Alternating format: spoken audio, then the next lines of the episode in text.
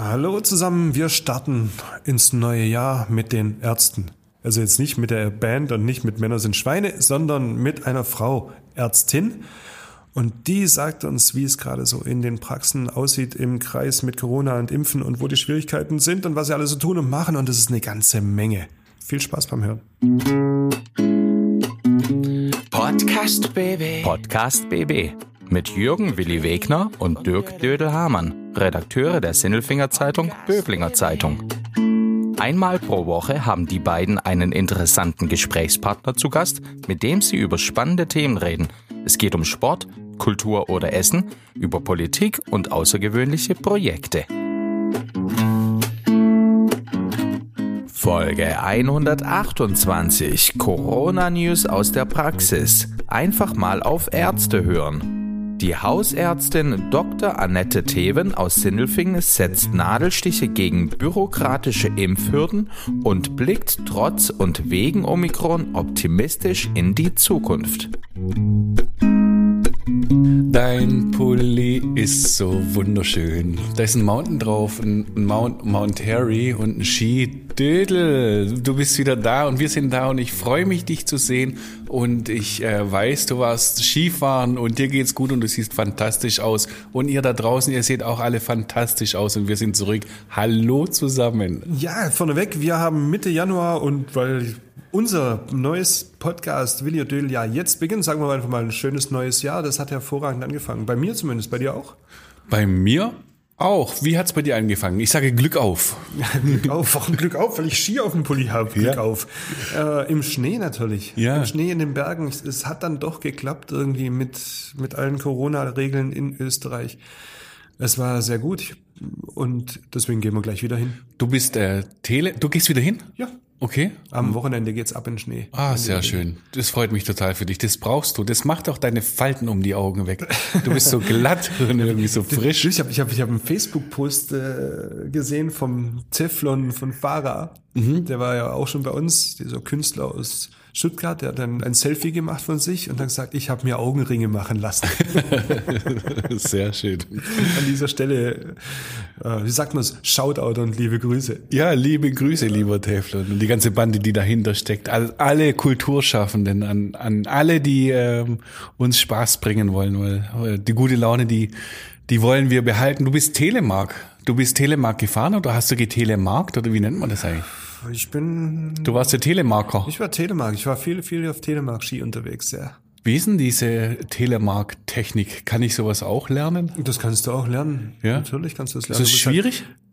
Ja, du hast halt, also ganz normale Ski und du hast dann so eine Bindung und hinten ist es halt offen. Du hast bloß vorne eine Verbindung, so wie beim Langlaufski so ähnlich. Mhm. Oder wenn du es kennst, so bei, bei Skispringern, die landen ja auch mit dieser Telemark-Landung und so Mhm. fährst du dann Macht es Spaß? voll.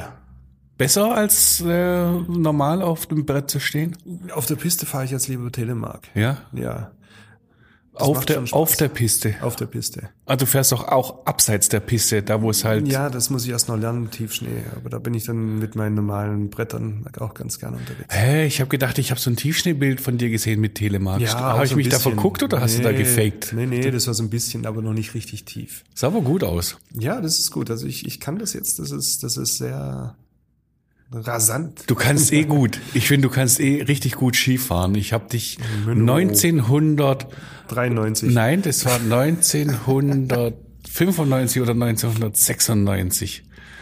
Das weiß ich noch. 1995. Das war 1995, da habe ich dich zum ersten Mal Skifahren sehen. Ich war schwer beeindruckt.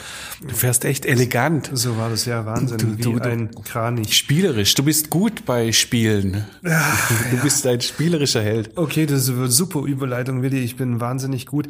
Erst nochmal, ähm, liebe Familie Waurig. Liebste Familie. Liebste Wall. Familie Baurig. Mhm. Ähm, Nochmal ins Jahr 20, was hatten wir letztes Jahr? 21 zurück in, zu diesem eurem wunderbaren Adventskalender. Den konnten wir hier leider im Podcast noch gar nicht richtig würdigen zum Abschluss. Ja, Der weil hat wir hatten ja Pause, ne? wahnsinnig viel Spaß gemacht wieder. Ähm, bitte, bitte, bitte, bitte nochmal. das hat echt richtig Spaß gemacht. Sogar das Spiel. Ähm, wir haben ja Lose drin gehabt in unseren Säckchen. Ja, erklär mal, um was ging es da denn da? Lose drin mit, mit immer einem Pechvogel und eine Zahl und dann musste man die, äh, die Zahlen zusammen addieren und der Gewinner hat gewonnen. Der Verlierer musste unserem Volker Teufel, unserem Tonteufel, ähm, ein Essen dann spendieren. Du hast richtig schön Spaß gehabt von Und Anfang an, gell? Ich lag von Anfang an hinten und habe dann am Ende aber fast noch gewonnen, weil die, am Nein. Heiligabend gab es zwei Lose und die habe ich beide hatte ich Nummern drin, aber ich hätte ein paar Nummern mehr, mal ein bisschen Hat's- höhere Zahlen. Hat's gereicht für dich? Und der Willi hat gezittert und ich habe verloren, nämlich 359, lieber Ralf Aurig, zu 339. Du hast verloren. Zum ersten Nein, Mal. Immer, dann- immer, immer gleicher. dann Immer hab ich ja gewonnen. Mich, mich kisst Anne, immer das Gleiche. Wenn ich, ich spiele mit dir nie wieder irgendwas. Ja, spiel doch mit der Parkour oder spiel mit, aber mit mir spielst du nicht mehr. Es ist immer so. Weil eigentlich habe ich bestimmt mehr Lose gehabt mit, mit Zahlen drauf am Ende. Du, aber du dafür die höheren. Das war ein schönes Spiel. ja, ich, ich spiele mit dir nie wieder irgendwas. Null, nada, nix. Da waren ja auch andere Spiele dabei. Mist, ich wollte es ja eigentlich einbauen in den Podcast. Wir haben auch so ein Würfelspiel gekriegt Ja, und, und, spiel's- alles mögliche. Komm, wir spielen das alles. mit den anderen Kollegen, darfst du spielen. Ich spiele mit dir nicht, ich spiele mit dir auch kein Quartett oder Malefiz, gar nichts. Aber dir macht's ja nichts aus zu verlieren. Weil äh, jetzt Okay. Also mir macht's ja auch nichts aus zu gewinnen. Das Also, also ich sage jetzt nochmal Danke, liebe Familie Baurig. Äh, Ich habe verloren, wie erwartet. Ähm, Der Sieg bleibt in Sindelfingen wie immer. Ähm, Wir wechseln das Thema. Hey, Nein, nein, wir lösen noch auf. Wir gehen ja mit dem Volker ähm, auf den grünen Platz, haben wir gesagt. Das haben wir vorher ausgemacht, wo wir hingehen. Ich war ja eigentlich auch dafür, dass wir möglicherweise zum Tino gehen, nach, nach, nach Detzingen. Wäre auch eine Möglichkeit gewesen. Äh, auch schon mal Podcast-Gast, aber der, der Salva Romeo vom Grünen Platz auch Podcast-Gast. Jetzt werden wir uns schöne Salsiccia und, und Wurst und alles und Ja, wenn, wenn der Volker jemals wieder aus Spanien zurückkommt, im April oder so.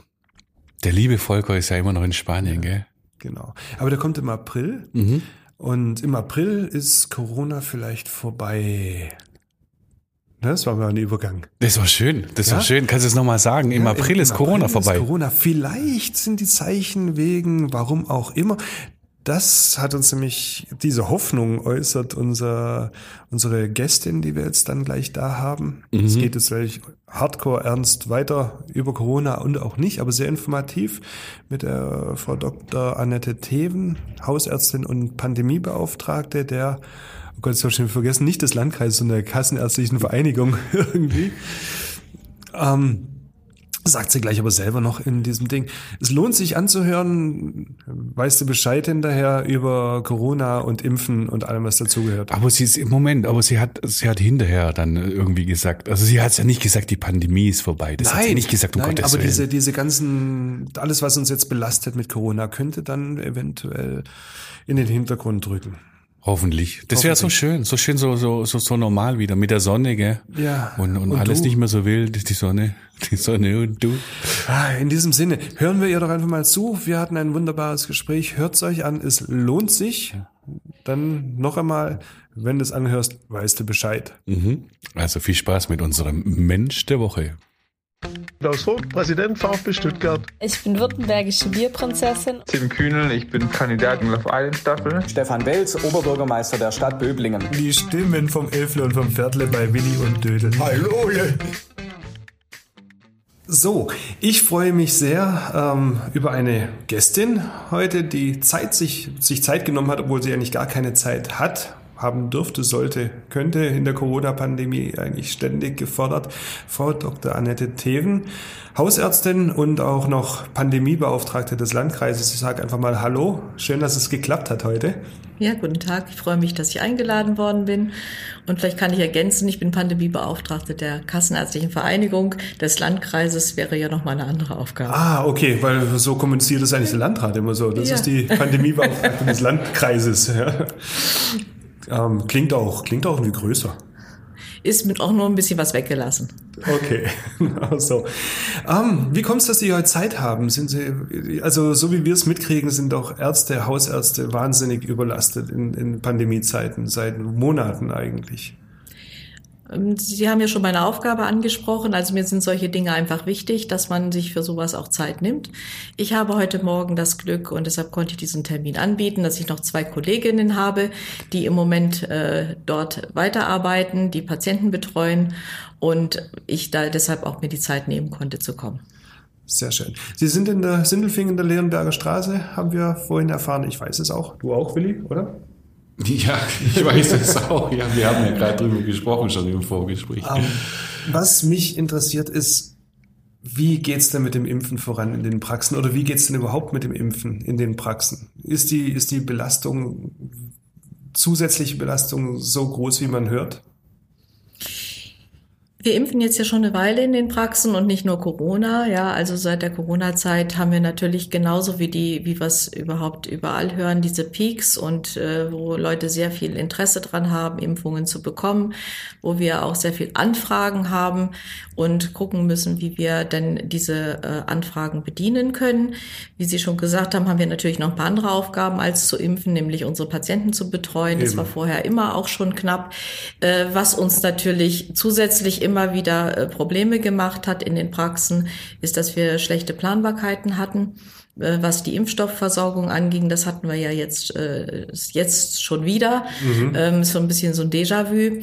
Ähm, und ähm, das macht uns natürlich schwierig zu sagen, wann die Patienten kommen können. Wir können ja nicht wie ein, ich sag mal so wie ein Zentrum, wo nur geimpft wird, einfach nur sagen, jetzt kommt mal alle vorbei äh, und wir, machen das dann mhm. schon, sondern bei uns muss es ja auch mit dem Personal, mit der ganzen, mit dem Slots der äh, anderen Patienten passen, dass wir dann auch diese Impfung durchführen können.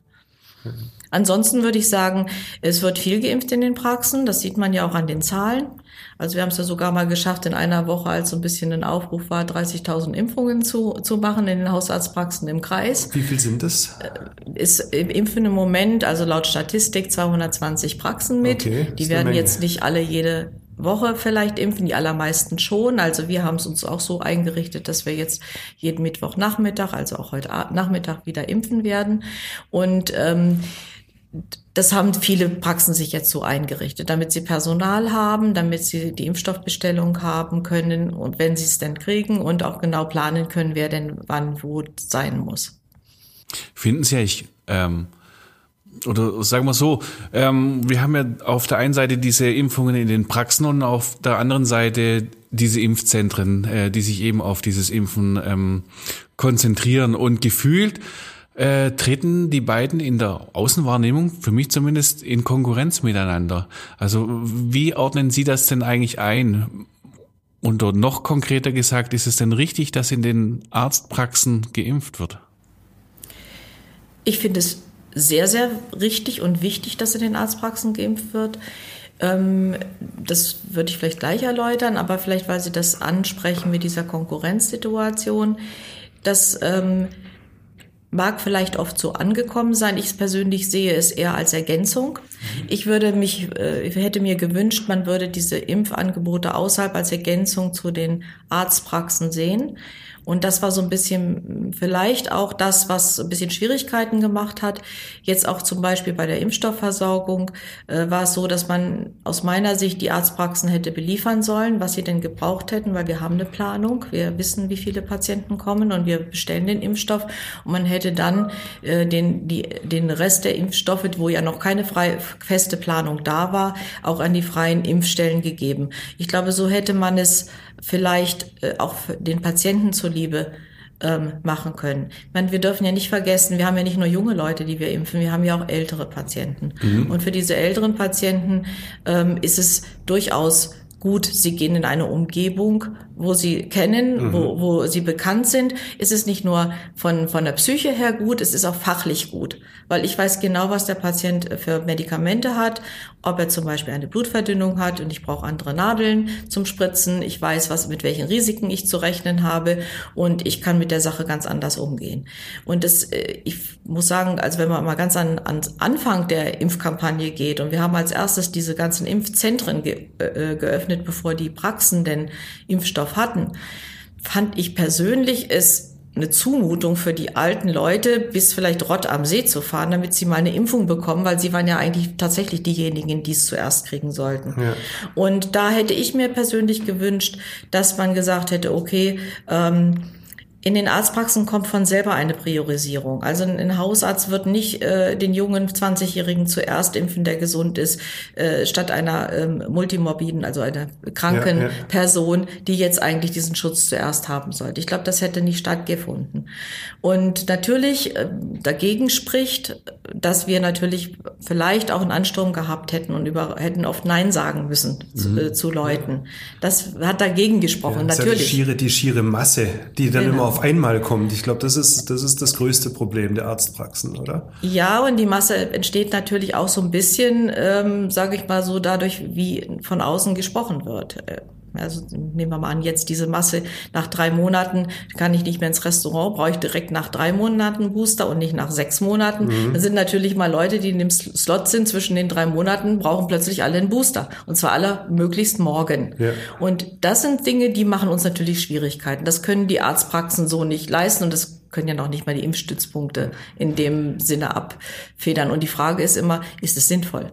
Hätten wir das gebraucht? Mhm. Brauchen wir das wirklich so? Mhm. Und ähm, ich, ich denke, ich persönlich bin ein Befürworter dafür, dass wir in den Praxen impfen, so gut wir das auch hinbekommen und dass wir das andere als zusätzliches Angebot ähm, durchaus auch schätzen und auch äh, wertvoll finden. Es sind ja auch Kollegen, die das gemacht haben. Es genau. ist ja nicht so, als hätte das jemand Fremdes gemacht. Das nee, haben ja müssen, Kollegen gemacht. Das haben ja Ärzte gemacht und, und die waren sich auch zur Verfügung gestellt. Und da kann man wirklich auch sehr dankbar für sein, dass sie mhm. das unterstützend gemacht haben. Der Dödel hat da vorhin gefragt äh, nach dem Aufwand. Das ist ja schon ein ein gewisser Aufwand. Wie muss man sich das äh, vorstellen? Sie haben ja Ihr normales Geschäft, Ihre mhm. äh, Menschen, die ganz normal erkrankt sind. Normal, unnormal, komische Formulierung jetzt gerade. Ähm, wie läuft das dann? Also Sie, Sie haben Ihren Acht-Stunden-Tag und dann wird auch weiter geimpft oder wie funktioniert das denn? Äh, das möchte ich erstmal revidieren. Acht Stunden habe ich nie, mhm. ähm, äh, sondern eben deutlich mehr. Aber mhm. Sie haben natürlich recht, es ist ein, ein, großer Aufwand. Es müssen viel, auch viele Sachen zurücktreten. Da geht es mhm. uns nicht anders als den Krankenhäusern. Ja. Also ähm, sagen wir mal so, ähm, Vorsorgeuntersuchungen oder Untersuchungen, die nicht unbedingt notwendig sind, haben auch wir geschoben. Und da haben wir natürlich auch eine Bugwelle. Das geht uns genau wie in den Krankenhäusern auch. Und wir haben versucht natürlich zu priorisieren. Ich denke, es ist einfach wichtig, wenn wir jetzt eine, äh, eine Situation haben, wo wir eine Impfung benötigen, dann müssen wir einfach priorisieren. Dann haben wir auch versucht, auch in den Praxen zu priorisieren. Das war nicht immer äh, einfach und das da ist vielleicht auch manches hinten runtergefallen, das will ich gar nicht sagen, aber das ist Pandemie. Da können wir jetzt im Moment müssen wir gucken, dass wir die Situation in den Griff kriegen. Wie geht's denn Ihnen und Ihrem Personal da ja. dabei? Ja. Okay. Was ja. die Belastung angeht. Die Belastung, die Belastung ist, ich kann Ihnen nur sagen, die Belastung ist so stark, dass viele Praxen ähm, Kündigungen haben. Auch ich bin davon betroffen, weil okay. es dem äh, das Personal äh, überbelastet ist. Ähm, wir haben damit zu tun, dass ganz viele Leute viel, viel Telefonanrufe da sind. Das ist ein, eins unserer Hauptthemen auch. Viel Beratungsbedarf da ist. Die Leute möchten eine Impf Impfung haben, dann sagen sie wieder ab, weil sie woanders waren oder sie kommen gar nicht. Das ist auch ein Thema gerade. Die Leute meinen halt, wenn sie sonntags mal spazieren gehen und kriegen ihre Impfung, dann nehmen sie sie. Und bei uns kommen 10 bis 15 Prozent der Leute gar nicht, die wir eigentlich einbestellt haben. Das macht die Planung auch wieder schwierig und den Aufwand natürlich. Und ja. wir hätten gerne was anderes gemacht dann in dieser Zeit ja, und für andere. Ähm, es ist eine Belastung natürlich da, weil die Leute auch krank sind. Ich sage, wenn wir jetzt davon sprechen, dass wir hohe Inzidenzen haben, dann werden die ja irgendwo festgestellt. Wir haben die, die Abstriche, die wir machen für die Patienten, das heißt die PCR-Tests die wir auch natürlich machen müssen, wenn Leute positive Tests haben und krank sind. Diese betreuen wir auch noch zu Hause oder peripher oder sogar wir sehen sie in den Praxen. Das heißt, wir brauchen eine ganz andere Organisation. Wir haben jetzt wir machen unseren normalen Regelbetrieb für die Hausarztpraxen. Wenn jemand Zucker hat oder Hochdruck hat oder sonst was, machen wir zu anderen Zeiten, als wo wir Infektsprechstunde machen. Mhm. Es ist auch so, dass natürlich das Personal nicht nur durch die vielen Menschen belastet sind und durch die, ihre Sorgen, sondern natürlich auch persönlich durch eigene Ängste. Wir sind diejenigen, die an der Front sind und wir haben im Moment jeden Tag 15 bis 20 oder 30 Corona-Positiven in den, in den Okay. Praxen zu anderen Zeiten als die anderen Patienten, sage ich gleich, damit nicht alle Angst haben, in die Praxen zu gehen. Das haben wir mittlerweile so organisiert. Kenne ich auch. Ja. In der, in der Be Bekanntschaft, äh, ich gehe nicht mehr zum Arzt. das ist mir zu gefährlich. Genau. Also deshalb ist wichtig, dass man auch diese Termine hat und die Terminierung sauber macht und dass man auch im Takt bleibt. Ja, also wenn Sie jetzt äh, dann auch mal sich ein Patient sehr sehr viel Zeit benötigt, was ja auch mal notwendig sein kann, dann muss man gleich wieder sehen, dass man in, wieder in den Takt kommt, damit nicht die Infektpatienten wieder auf die anderen Patienten stoßen. Also wir sind da schon, man ist eigentlich von morgens bis abends relativ stark unter Druck. Ist es auch belastend oder, oder sind, sind, wie sind denn die Patienten, die zu Ihnen kommen oder die sich telefonisch melden, die dann vielleicht erst einen Impftermin jetzt bekommen haben in zwei Monaten, was ja, was ja manchmal passiert ist oder wo man sagt, okay, Ihre Vorsorge müssen wir schieben um, um, um vier Wochen oder so. Ähm, stößt man da auf Verständnis oder gibt es da vielleicht auch, auch, auch dort Unverständnis oder, oder Na gut, die Menschen sind verschieden, die sind halt so, wie sie sind. Aber ich sag mal so, die Patienten, die an uns, die an unsere Hausarztpraxis immer kommen, ja, die zu uns gehören, sag ich mal, ja, die unser, äh, unsere Patienten sind, die haben sehr viel Verständnis. Und ich muss auch sagen, wir haben unglaublich viel von den Patienten Wertschätzung erfahren und Dankbarkeit auch. Also das äh, so so Feste wie Weihnachten zeigen das immer wieder, ja, wo dann Kuchen kommt oder gebackene Plätzchen oder auch mal vielleicht ein Sekt, damit wir abends mal anstoßen können. Also ich muss sagen, das das ist schon schon enorm, wie die Menschen auch sehen, wie bei uns gearbeitet werden muss. Auch unsere Mitarbeiter, wie belastet die sind und dass sie doch freundlich am Telefon bleiben. Und ähm, ich, es, ist je, es vergeht kein Tag, wo nicht ein Patient zu mir sagt, ich habe jetzt hier eine Viertelstunde gewartet und das Telefon geht ununterbrochen. Wie halten Sie das aus? Genau, das war meine Frage. Ja, Ja. die fragen mich, dass diese Frage kommt eigentlich täglich, ja, wie wir das aushalten. Ja, wie? Ähm, wie? Ja. ich denke, man hat, es gibt einen Grund, warum man diesen Beruf ähm, erlernt hat oder gerne machen möchte. Das gilt für mich, das gilt auch für meine Mitarbeiter. Ich glaube, wir haben gelernt, dass Menschen sehr verschieden sind. Zum großen Teil kann man sehr professionell damit umgehen. Also man versucht, die Menschen wahrzunehmen, man versucht, ihnen zu begegnen versucht, seine, seine ähm, Situation auch ähm, zu verstehen und ihm so gut wie möglich den besten Rat zu geben. Natürlich gibt es auch Situationen, wo Menschen sehr anspruchsvoll und teilweise auch, sage ich mal, schon auch, ja, wo es einfach über die Grenze geht. Und dann muss man sehen, dass man sich abgrenzt. Also das ist passiert natürlich auch immer wieder, wo es dann einfach zu weit geht, dass zum Beispiel meine Mitarbeiter beschimpft werden äh, oder so etwas. Das kommt dann, vor? Das kommt schon häufig vor, ja. Also nicht, ich sage ja nicht permanent, aber es ist schon, der Ton ist schon rauer geworden. Zur Belastung, die Ihre Mitarbeiter haben, gehört sicherlich auch ähm, die Erkrankung an Covid selbst, die Sie dann äh, beobachten bei Patienten, die positiv getestet werden. Auch wieder so eine Außenwahrnehmung. Man spricht über Intensivbettenbelegung und so weiter. Aber Sie haben ja den, tatsächlich den Umgang mit den Patienten. Wenn man äh, eine Weile mit, äh, sagen wir mal, erkrankten Menschen zu tun hat und, und das sich wiederholt und so sieht, wie es ihnen so geht, macht das mit einem selbst auch etwas? Also wächst dann die Angst? Und, und, und, und, und wie geht's denn eigentlich den Menschen, die nicht, also, Also mit ist- ihren leichten Symptomen, sagen wir es mal so? Also ich, Sie haben mich jetzt nach den Mitarbeitern gefragt, was es macht. Ähm, bei den Mitarbeitern ist es so, die sind ja auch nicht allein auf dieser Welt. Die haben ja auch zu Hause ähm, Verantwortung, Familie, ähm, ältere äh, Eltern, die sie pflegen oder ähm, auch Leute, die eben nicht so gesund sind wie sie. Und teilweise sind natürlich auch, auch Ärzte und, und auch Mitarbeiter nicht alle gesund. Ja. Die haben ja auch ihr Risikofaktor. Ja, also deshalb muss man schon manchmal verstehen, wenn der ein oder andere ähm, Arzt sagt, er, er macht da jetzt nicht so mit, er, er ähm, macht jetzt keine Abstriche oder er macht jetzt auch diese, diese, diese Dinge nicht äh, in vorderster Front. Äh, Die, wenn man Mitarbeiter hat, die jetzt auch Vorerkrankungen haben, muss man auch darauf eingehen, dass da natürlich Ängste sind oder das ist ganz klar. Und natürlich, wir haben unsere Mitarbeiter geimpft. Ich ist Gott sei Dank äh, in den Arztpraxen sehr häufig so, dass fast alle geimpft sind. Also ich sage nicht alle, aber bei ähm, wo ich es jetzt kenne. Ähm, weil man natürlich sieht, wie dieses Risiko ist. Und natürlich hat jeder von uns ein Risiko, ein sehr hohes Risiko auch zu erkranken und ist natürlich auch nach Hause zu tragen.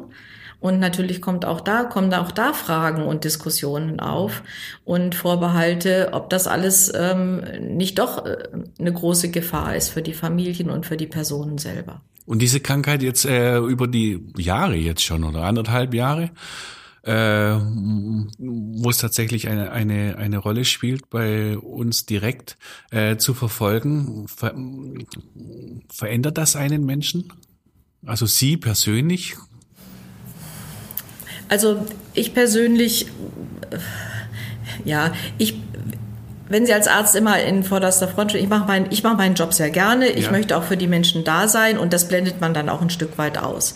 Das, was mir mittlerweile natürlich auch Schwierigkeiten macht, ist, man wird immer unverständiger darüber, dass wir in dieser Situation immer noch sind, weil so viele Menschen, die sich eigentlich impfen lassen könnten, sich nicht impfen lassen. Also das macht schon, das merkt man auch, nicht nur der ganzen Gesellschaft was aus, das macht natürlich auch in den Arztpraxen äh, mittlerweile etwas aus, dass man da etwas ungeduldiger vielleicht oder auch, ja, eine andere Haltung bekommt. Ich denke, es ist wichtig, dass wir natürlich immer wieder im Gespräch sind. Ich bemühe mich da auch drum, äh, immer wieder ähm, da Aufklärungsarbeit zu leisten. Aber natürlich fällt es uns auch immer schwerer zu sagen, okay, jetzt ist es so, wenn wir denn wüssten, wir sehen ja jetzt gerade die Leute, die geboostert sind, ja, die zu mir kommen, die positiv getestet werden, die haben wirklich in der Regel einen ganz, ganz milden Verlauf. Ich sag mal so, mhm. die wären unter normalen Umständen, wenn wir jetzt keine Pandemie hätten, kein ja. Corona hätten, hätten die sich ein Taschentuch gekauft und wären, hätten sich vielleicht eine Halstablette geholt und wären vielleicht, hätten sich vielleicht zwei Tage krank schreiben lassen oder auch nicht. Ha, das habe ich neulich zu dir gesagt. Ja, aber ähm, die anderen haben natürlich schon auch einen anderen Verlauf, ja. Mhm. Und äh, die Belastung, die in den Praxen ist durch diese ganze Situation, man darf ja auch nicht vergessen, die rufen an und haben einen positiven Schnelltest. So, jetzt brauchen sie einen PCR-Test, jetzt brauchen wir einen Termin und zwar heute, ja. Mhm. Den müssen wir aber erstmal haben. Mhm. Wir müssen heute Zeit haben. Dann kommen die, dann müssen wir die Karte einlesen. Dann brauchen wir, müssen wir diese Laborsachen ausfüllen. Das ist auch nicht mhm. gerade nichts. Da brauchen sie eigentlich immer ein paar Leute für, dass das alles funktioniert. Das muss beklebt werden, das muss ins Labor gebracht werden. Der Abstrich muss gemacht werden. Das Machen ist das Wenigste. In der Regel bringe ich es mittags und abends selber ins Labor, weil dann kommt keiner mehr. Okay. So, das sind ja alles Sachen, die da äh, eine Rolle spielen, ja. die oben drauf ja, kommen. Ja, und ähm, das macht natürlich mittlerweile schon auch viel. Ja, also so, so ein bisschen diese Müdigkeit und ähm, ja, es muss doch nun langsam mal aufhören. Äh, das ist schon in den Praxen spürbar. Mhm. Ja. Ähm, apropos, es muss aufhören. Sieht ja eher so aus, als würde es nicht aufhören, sondern wird ja schon überlegt, gibt es irgendwann mal eine vierte Impfung oder nicht? Ähm, wenn die so kommen sollte, wie jetzt die Boosterimpfung so über Nacht, äh, jetzt lasst euch mal alle die vierte Impfung geben. Was muss man dann besser machen von Seiten der Politik, damit es besser organisiert ist, dass nicht wieder sofort alle Arztpraxen überlaufen, dass, dass es eine Infrastruktur gibt? Gibt's da, gibt's da irgendwelche Überlegungen? Also erstmal bin ich von Haus aus ein äh, positiv eingestimmter Mensch. Ich persönlich sehe ja gerade, ähm, dass diese Boosterimpfungen schon was gebracht haben und dass wir doch sehen, dass die jungen Leute, gesunden Leute, ich sag mal so unter 60 auf jeden Fall und auch die gesunden über 60 mhm. äh, wirklich so einen Verlauf haben, wie wir es gerade besprochen haben. Das heißt, die Frage ist, brauchen wir jetzt wirklich die vierte Impfung direkt? Israel zeigt uns ja, dass das eigentlich vielleicht gar nicht so viel bringt.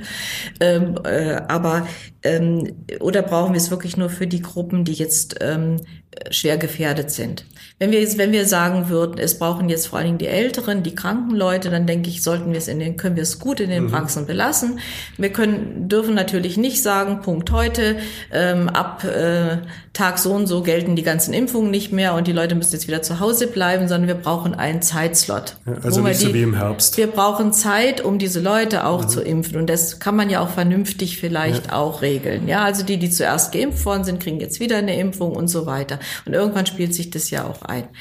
Ähm, deshalb denke ich, ähm, wird man jetzt sehen, das muss man einfach dann fachlich sehen. Wir wissen jetzt noch nicht so ganz genau, wie das Ganze mit dieser Boosterung weitergeht. Wie, wie sind die Zahlen in vielleicht in vier Wochen in den Krankenhäusern? Im Moment können wir ja eher ein bisschen positiv gestimmt sein, was das äh, Thema angeht. Ja, also. Das klingt hervorragend. Ja, ja, ja ich, ich, ich weiß, worauf du raus willst. Eine, eine große Frage habe ich trotzdem noch. Ich weiß nicht, ob ich jetzt die, die äh, richtige Gesprächspartnerin dafür habe, aber in aller Munde gerade ist Impfen für Kinder. Mhm. Haben Sie dazu äh, aus Sicht einer Ärztin eine Einschätzung? Macht das denn Sinn? Es gibt ja dieses Argument, okay, es gibt andere Krankheiten, da impft man auch. Das Gegenargument ist ja, aber dann rottet man die Krankheit aus und jetzt haben wir ja praktisch immer ein Verzögern des Verlaufs. Na gut, die Krankheiten können wir nur ausrotten, wenn sie nur bei Menschen sind. Und das scheint ja nicht, der Träger scheint ja nicht nur die Menschen zu sein beim, beim Coronavirus. Äh, ähm, solange äh, Coronaviren auf dieser Welt irgendwo grasieren, werden wir diese Krankheit nicht ausrotten können. Mhm.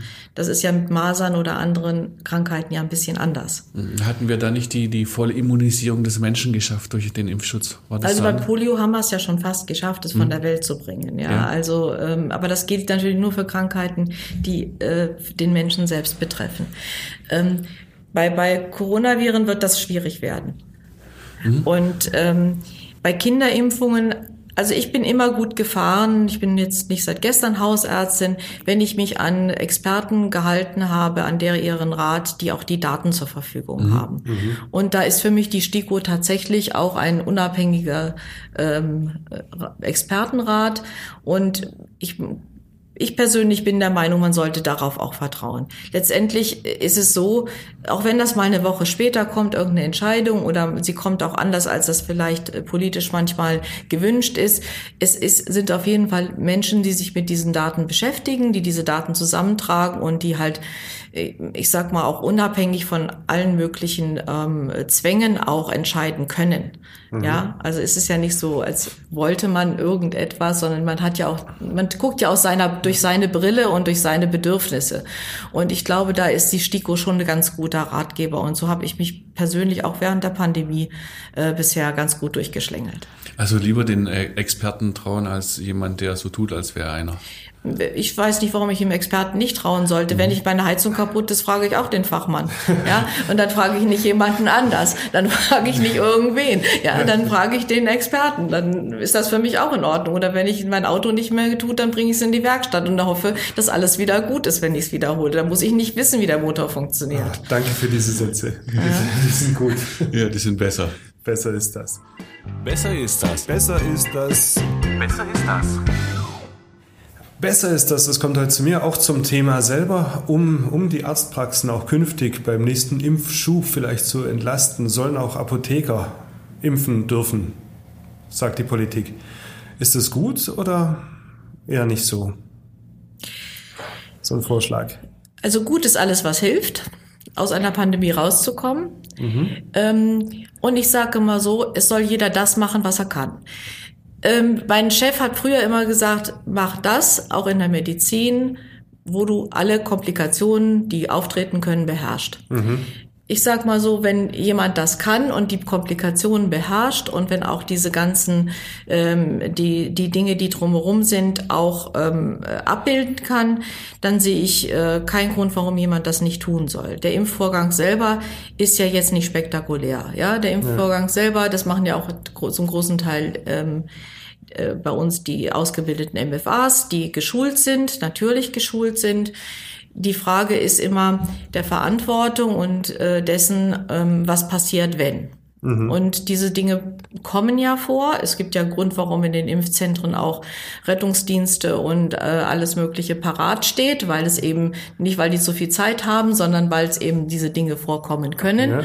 Und auf die muss ich gewappnet sein. Bei uns in der Praxis heißt das, dass wir regelmäßig Fortbildungen machen für äh, Notfälle, dass wir wissen, dass wir ein Equipment haben für mhm. Notfälle und dass auch dass die Mitarbeiter und man natürlich selber, der die Verantwortung hat, geschult ist. Das, dazu gehört auch, dass ich natürlich informiert bin über die Krankheiten, über Impfrisiken und auch Impfausschlüsse, wenn mhm. ich nicht impfen darf. Und das sind, wenn das alles gewährleistet ist, sehe ich gar keinen Grund, dass jemand nicht impft. Aber das ist, sind natürlich Forderungen, die ich als, als das jetzt sage ich mal, als Person, als, als Patient stellen würde, dass jemand mir helfen und das abbilden kann, wenn ich ein Problem habe mit einem. Also besser ist es ist ein Arzt in der Nähe, wenn ich das so äh, höre. Ja, äh, ich, das will ich jetzt mal so, ich lasse es jetzt mal so stehen. Ich sag mal, so Ja, lernen so kann man viel. Das ja. ist ja eine Notfallmedizin und äh, die muss einfach irgendwo abgebildet werden. Ja? Es ist nicht schlecht, äh, auf die Ärzte zu hören. Fühlen Sie sich eigentlich ähm, in der ganzen Krisenbewältigung als Arzt genug gehört? Also ich denke, dass äh, die Ärzteschaft insgesamt zu wenig gehört worden Ach ist. so, ja, wie? Wie, wie, wie? Wo machen Sie das jetzt da fest? Das fangen wir mal ganz oben an, Okay. äh, dass äh, äh, es wenig ähm, Fachausschüsse gab, wo auch was zu sagen hatten. Vieles wurde politisch entschieden, denke ich. Es, es ging natürlich klar, eine Pandemie haben wir alle noch nicht gehabt. Man musste Entscheidungen treffen, aber ähm, in die Richtung zu gehen, dass man jetzt auch ähm, Expertenrat nimmt, dass man Ärzte dazu nimmt oder Leute, die gerade auch vor Ort arbeiten, sage ich mal, nicht nur vielleicht Experten, die ähm, in ihren Laboren sind, sondern auch die sehen, wie die Arbeit an, an der Basis gemacht werden soll. Das halte ich schon für sinnvoll, weil ich glaube, so kommen wir pragmatischer und schneller auch ans Ziel und wir können auch die Leute, die die Arbeit machen sollen, besser abholen ähm, und motivieren, aber auch ihnen vielleicht die, die ähm, Arbeit nicht äh, unnötig schwer machen. Machen Sie doch mal so ein Beispiel. Also vielleicht, wenn Sie an, an den Abrechnungsvorgang oder an das Bürokratische denken. Also wenn ich, äh, wenn ich ähm, sehe, dass wir, wenn wir jetzt zum Beispiel impfen, für jeden Impfstoff ähm, neun Abrechnungsziffern haben. Äh, äh, das hat damit zu tun, natürlich erster, zweiter, dritter Impfung. Das kann man schon mal gut nachvollziehen. Hat eine andere Abrechnungsziffer als eben die erste, als, anders als die zweite. Und dann kommt noch die Indikation dazu, also warum ich impfe. Ob jemand im Pflegeheim ist oder aus, auf, wegen beruflicher Gründe geimpft wird oder eben einfach nur so, hat auch nochmal eine andere Ziffer. Und das gilt für jeden einzelnen Impfstoff. Zusätzlich muss man hinter diese Ziffer noch die Chargennummer schreiben, die ja auch mehrstellig und mit Ziffern und Buchstaben belegt ist. Das macht uns die Arbeit natürlich schwierig. So, und wer macht es dann? Da sitzt dann abends noch jemand da, eine Person? Genau so. Genau so. Das heißt, Sie müssen eigentlich jemand, ein, Sie haben äh, jemanden, der, wenn jemand zum Impfen kommt, den Patienten aufnimmt. Der muss ja irgendwie geführt werden, werden im System. Er muss gemeldet werden können. Der wird, wird aufgeklärt vom Arzt. Der wird von dem Arzt oder der MFA geimpft. Und es kommt dann zur Abrechnung, die muss auch eingepflegt werden, die muss dann nach äh, quartalsweise eingereicht werden. Und danach kommt noch die Meldung beim RKI. Die, und die sind alle unterschiedlich. Also das heißt, man ist da schon ganz schön beschäftigt, bis man das alles aufgearbeitet Und Sie schauen wahrscheinlich auch nochmal drüber, ob das dann auch gestimmt hat, ne? ja, selbstverständlich, ja. Und wenn es nicht stimmt, dann sitze ich bis abends spät, bis ich gelöst habe, warum was fehlt oder nicht da ist oder zu viel. Ich bin, ja. ich bin mir sicher, aus finanziellen Gründen machen Sie das Äh, nicht. Nein, äh, aus finanziellen Gründen macht man das ganz sicher nicht. Ja, also Ähm, Impferei meine ich. Ja, den, und da hätte man sich natürlich schon gewünscht, dass man da zuhört und einfach ein bisschen pragmatischer mit umgeht, gerade in so einer Situation. Weil ich denke mal, äh, da, da reichen, würden uns ja einfache Zahlen reichen. So und so viel Impfungen gemacht, äh, wegen mir noch welche Gruppe. Und das müsste ja eigentlich ausreichend sein. ja, wenn ich dann die, die Stunden zähle für die Bürokratie, die, die für alles möglich, von Bestellvorgang bis, bis sonst dann was drauf geht, in der Zeit könnte man viele Menschen mehr impfen und wäre auch schneller durch mit der ganzen Sache. Ja, und wir hätten auch wieder Zeit für Patienten, die andere Sorgen haben. Eben, Das ja, ist das- mir, das ist mein, noch, das ja. ist eigentlich so ein bisschen mein Haupt, meine Hauptbauchschmerzen, die ich gerade so habe. Die soll's ja auch geben, Ja, ne? wir haben wenig Zeit für Menschen, für Gespräche und ich meine, da, da sind wir in einem anderen Thema drin, aber so, so depressive Verstimmungen und äh, Leute, die mit den Situationen nicht zurechtkommen, haben wir ja nun auch mittlerweile und Mhm. da sollten man auch Ansprechpartner sein dürfen. Na, vielleicht hat's die Politik ja jetzt gehört und nimmt die Ärzte mit ins Boot, äh, wenn es darum geht, äh, Dinge zu planen und Konzepte zu entwickeln. Vielen Dank. Ja, wir sind froh, dass wir die Ärztin, Sie als Ärztin wieder ins Boot genommen haben. Vielen Dank für den Besuch und wir bleiben in Kontakt, würde ich aber mal so sagen. Sehr gerne und ich danke für das Gespräch und die Möglichkeit, auch mal hier äh, mitzusprechen und was zu sagen. Und ich hoffe, dass wir bald aus dieser Situation rauskommen und über andere Themen sprechen können. Das Oh würde ja. mich sehr freuen. Wir auch. Podcast BB. Ein Angebot von Röhm Medien.